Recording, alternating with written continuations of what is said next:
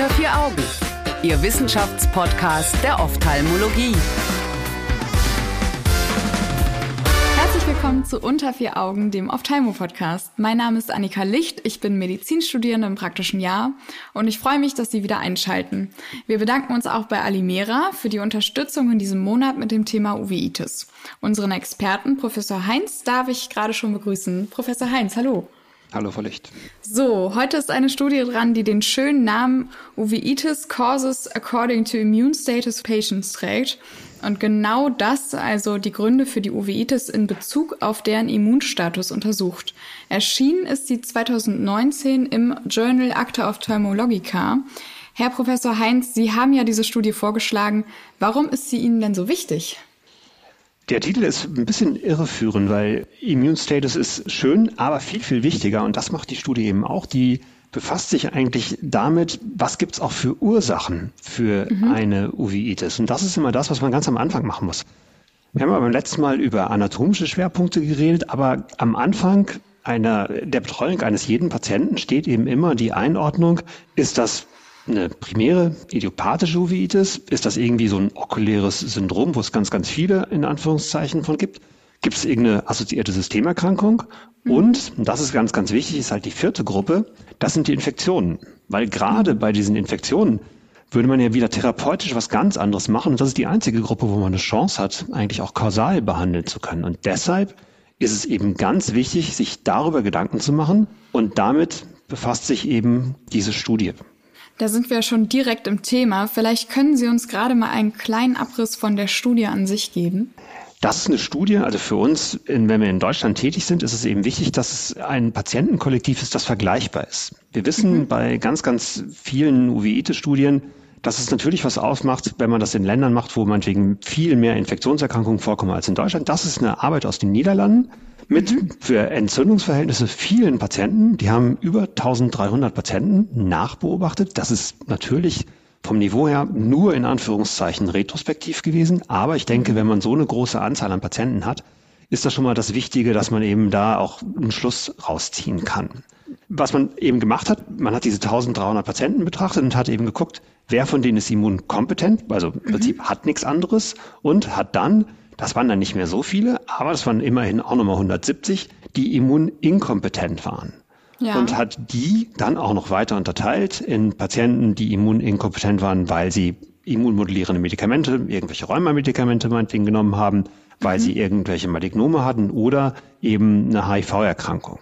Mhm. Und dann noch zusätzlich die dritte Gruppe, die ist dann noch ein bisschen kleiner, das waren nur knapp 90 oder so, das waren Diabetiker, die ja auch anfälliger für eben gewisse Erkrankungen oder Infektionen sind. Ach, aber interessant, dass man die noch mit reinnimmt. Ja, oder dass man sie besonders nochmal besonders darstellt. Aber das ist ja, ja, etwas, was wir eben immer wieder sehen, dass wir bei Diabetikern durchaus eben auch bestimmte Formen der Erkrankung einfach häufiger sehen können. Ja.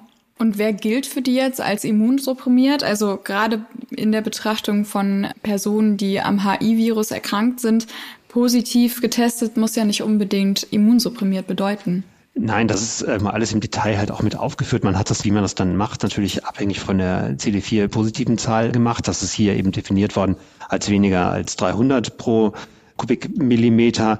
Hat dann aber auch andere Sachen noch mit reingenommen, die zum Beispiel sowas beinhaltet wie große Chirurgie oder eben dann mhm. die ganze große Gruppe in Anführungszeichen der Malignome, also viele oder mehrere Patienten eben mit Lymphomen, mit Leukämien, mit Hodgkin-Lymphomen und, und das ist eben, glaube ich, etwas, was wir immer mehr haben und das sollte uns alle alarmieren. Das sind die, die immunmodelliert ja. werden eben. Und das ist ja auch da lernen wir immer wieder, gibt es ja wieder irgendwie neue Maps, die wir alle vielleicht im Studium gar nicht mal gelernt haben, aber auch die greifen wie auch immer in die Immunabwehr ein. Und das sind eben Patienten, wenn man die Anamnese macht, wo man dann denkt, hm, okay, die sind vielleicht immuninkompetent. Mhm. Und das sollte einen dann eben auch an andere typische Erkrankungen für diese Gruppe eben denken lassen. Okay, also das war quasi das Patientengut. Wie genau ist man dann vorgegangen und was hat man untersucht? Also grundsätzlich ist es ja so, jeder Patient, der in einen Uveitis oder zum Augenarzt geht mit einer Uveitis oder sowas dann auch einen schweren Schub hat oder einen wiederholten Schub hat, dass man das eben aufarbeitet, dass man eben nach Assoziationen eben guckt. Das ist hier natürlich auch gemacht worden und man hat dann im Prinzip erstmal geschaut, wie viele von diesen Patienten haben welche Assoziationen. Haben sie meinetwegen eine Sarkoidose oder haben sie eine Infektion? Und mhm. das frappierendste und das deutlich unterschiedlichste Ergebnis, was diese Studie eben zutage gefördert hat, ist, dass bei den Infektionen ein großer, großer Unterschied zwischen den Immunkompetenten und den Immuninkompetenten besteht. Ach, okay. Und das finde ich ist auch immunkompetent. Das ist eine extrem wichtige Aussage. Das waren in dieser Arbeit 12 Prozent, hatten mhm. eine intraokulare Infektion. Das ist natürlich, vorrangig sind das Herpesinfektionen. Ja. Das kann auch eine Toxoplasmose sein. Mhm. Aber diese Zahl ist dann bei den Immuninkompetenten hochgegangen oder konnte man eben nachweisen von über 40 Prozent. Also fast, fast die Hälfte. Wahnsinn. Und das ist natürlich eben dann wichtig, wenn ich jetzt einen Patient, den ich so einordne oder der für mich so sein wirkt, dass er eben da ein gewisses Problem haben kann, wodurch jetzt auch immer, was wir gerade schon hatten, dann muss natürlich die Aufarbeitung ganz anders erfolgen. Mhm. Okay, inwiefern? Insofern, dass wir dann und das ist eben auch hier, sind es ganz, ganz häufig Herpesinfektionen. Und gerade wenn es Herpesinfektionen des hinteren Augenabschnitts im Rahmen der posterioren Novitis sind, sind das Erkrankungen, die unmittelbar unverzüglich behandelt werden müssen im Prinzip, weil ja. wenn das nicht geschieht, führt es zu einem irreversiblen Funktionsverlust. Also das, was ja mit zu den Notfällen bei uns in der Augenheilkunde eben gehört, ist die, die akute retinale Nekrose durch ja. Varicella zoster oder Herpes simplex Viren.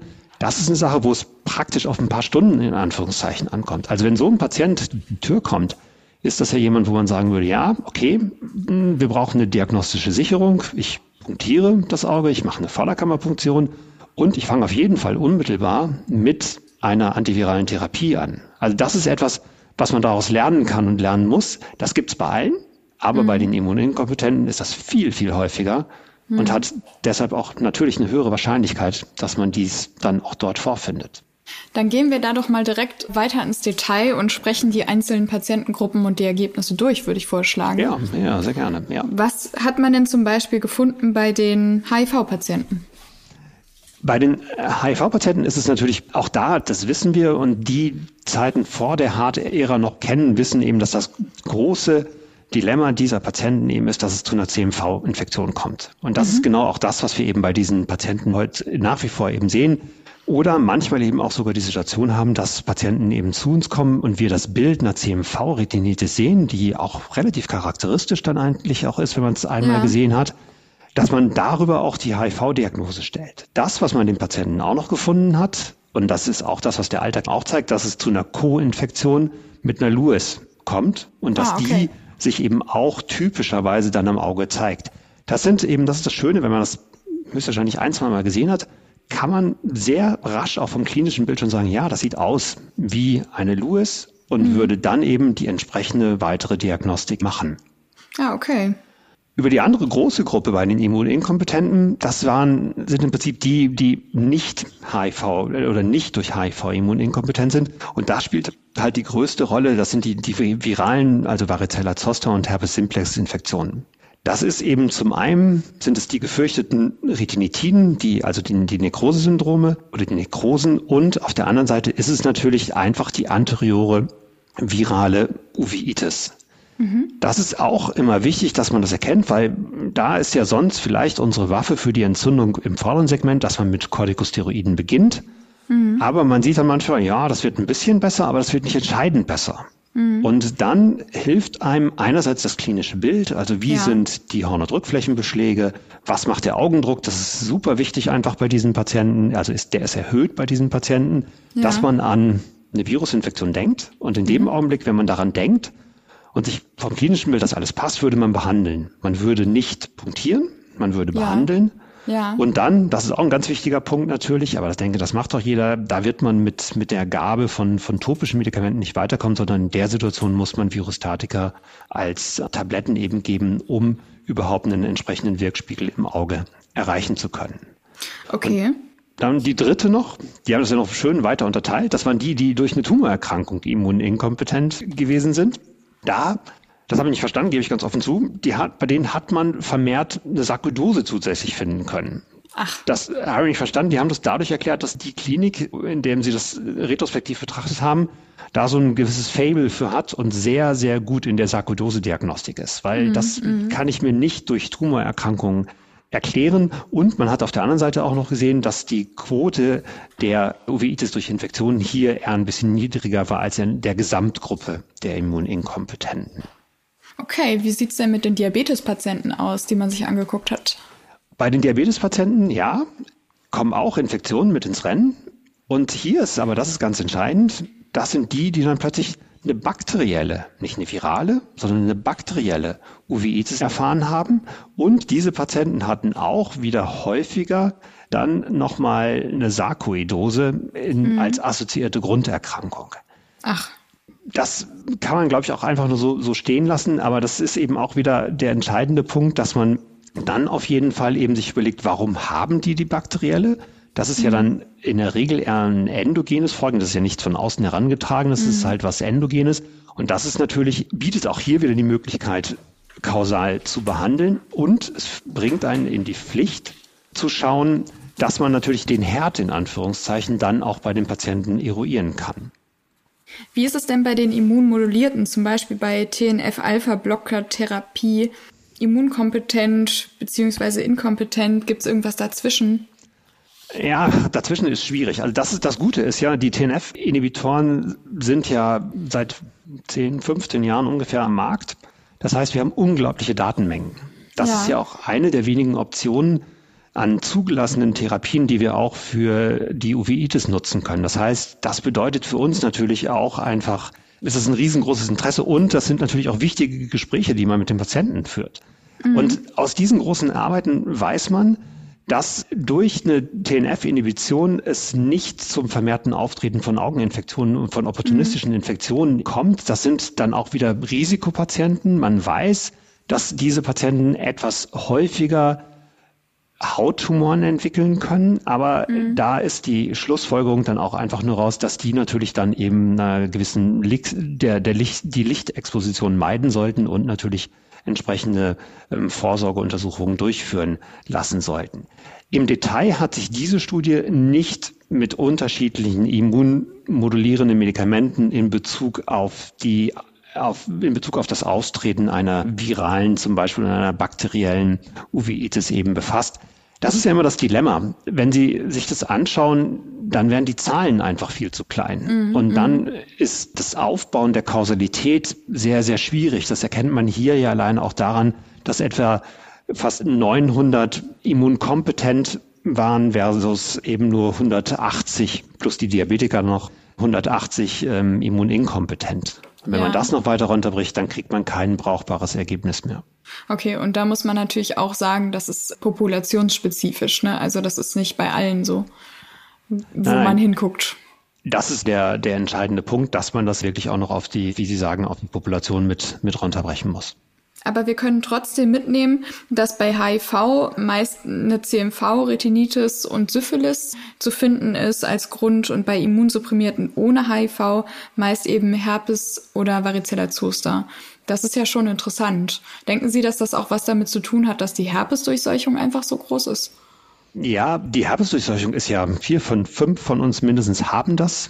Mhm. Und das führt sicherlich mit auch dazu, dass wir darüber eben dann auch häufiger von diesen, dass diese Viren in Anführungszeichen auch dann das Auge infizieren oder sich dort eben ausbreiten. Und das ist eben, wie Sie schon sagen, der Grund, warum in VZV und HSV da eigentlich auch wirklich führend sind. Verändert diese Studie jetzt zum Schluss unser Herangehen an verschiedene Patienten? Ich denke, es sollte uns darin bestärken, dass wir wirklich den Ehrgeiz haben, an erster Stelle, wenn wir einen Entzündungspatienten kennenlernen, ja. dass wir eben sicher sagen, der hat keine infektiöse Uveitis. Mhm. Weil dann muss unser Therapieweg ganz, ganz anders sein. Und dann müssen wir nämlich antimikrobiell behandeln. Und ja. es betont nochmal eben auch, dass man nicht nur den Patienten mit zwei Augen vor sich sitzen hat, sondern wir müssen einmal erst wissen, was hat er noch? Nicht, mhm. Wir sehen nicht jedem an, dass er eine, eine kombinierte Immunmodulation wegen einer rheumatoiden Arthritis nimmt, mhm. wenn er nicht humpelnd ins Zimmer kommt. Also insofern ist das einfach extrem wichtig, diese Informationen zu haben, um dann eben auch mehr da in die Richtung auch schon zu denken. Ja, Und dann darf man sich das auch erlauben und dahingehend testen und sogar dahingehend dann auch sonst anfangen zu behandeln.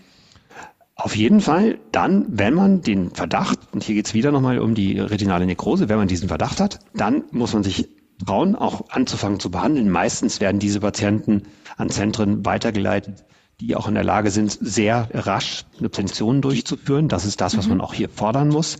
Und ja. da wird man auch auf jeden Fall dann eben mit, mit der antiviralen Therapie immer beginnen. Okay. Also das wäre auch der Punkt, an dem Sie sagen würden, man muss das über eine Vorderkammerpunktion rausfinden nochmal.